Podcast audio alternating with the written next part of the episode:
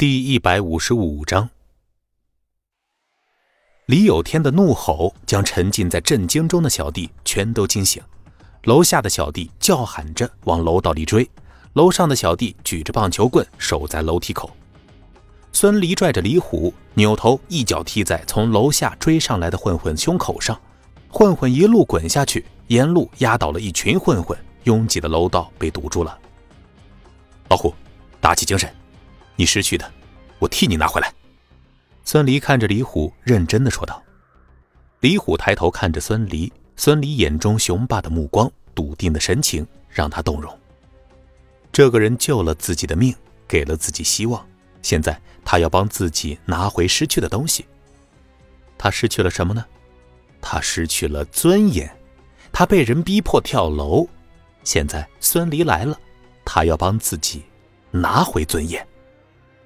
嗯，李虎嘴唇哆嗦着，他此时已经感觉不到后背的伤口的疼痛了，满腔的热血开始沸腾。他现在只想跟着老大杀回去，拿回自己失去的大山。解决江左之后，孙离在王昊天别墅外巡视了一圈，见再没有任何异动，心中担心秦可兰那里的情况，给和尚打了个电话，可是电话打通了，却没有人接。又给李虎打电话，李虎的电话关机。孙离意识到出事儿了。王昊天告诉他，现在最重要的是楚墨云的安全，让他放弃李虎。可是孙离不会啊。孙离知道自己现在有些意气用事，但是他不能够眼睁睁地看着李虎去死了。黑色衣服里隐藏的力量爆发。李有天的手下在孙离的眼中，那就像是一群土鸡瓦狗一般，一击即溃。李有天眼神抽抽着，满脸的愤怒，看着像是推土机一般攻上楼的黑衣人。李虎在他身后气喘吁吁地跑着，脸色苍白，一看就是靠着一股气硬撑着的。难怪虎爷能够从江胜龙的手底下逃掉，原来是有高手撑腰啊！李有天站在楼梯口，居高临下的看着孙离。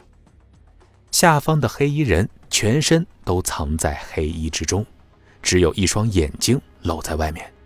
这双眼睛虽然冷厉，但是李有天却能够猜出黑衣人的年纪并不大。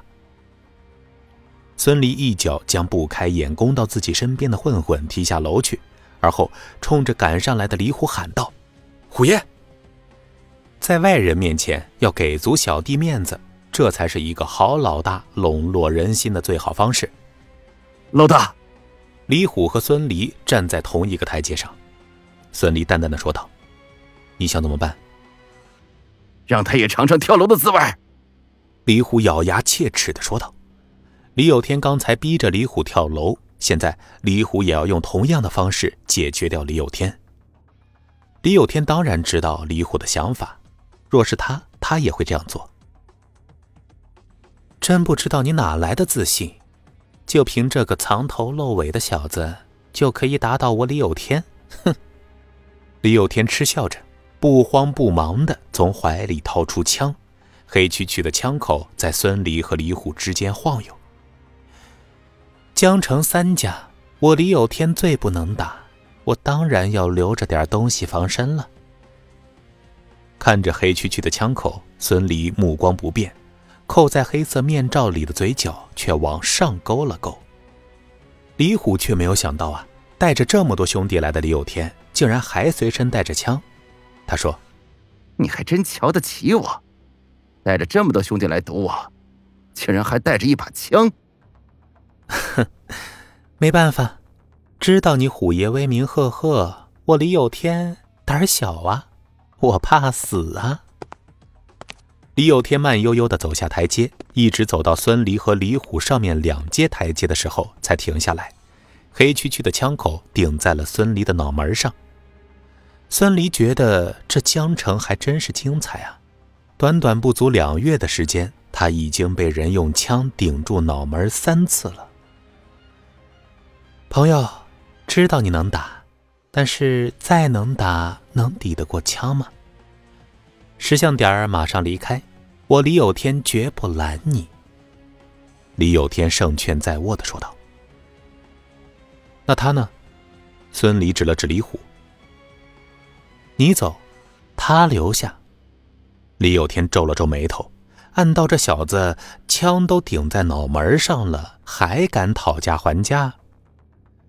孙离的瞳孔缩了缩。那这么说，是没得商量了。而就在孙离话音一落的时候，在孙离旁边站着的李虎猛然出拳往李有天腹部攻去。李有天下意识地将枪口挪开，对准李虎。可是就是这么一个瞬间，孙离手腕一翻，转瞬间李有天手里一空，枪已经一主。而此时李虎的拳头也到了，在小弟的惊呼声中，李有天痛苦地半跪在地上，而他的那把枪赫然。顶在了他自己的脑门上。李虎，有种你就杀了我！李有天先是震惊，之后是暴怒，他嘶吼着。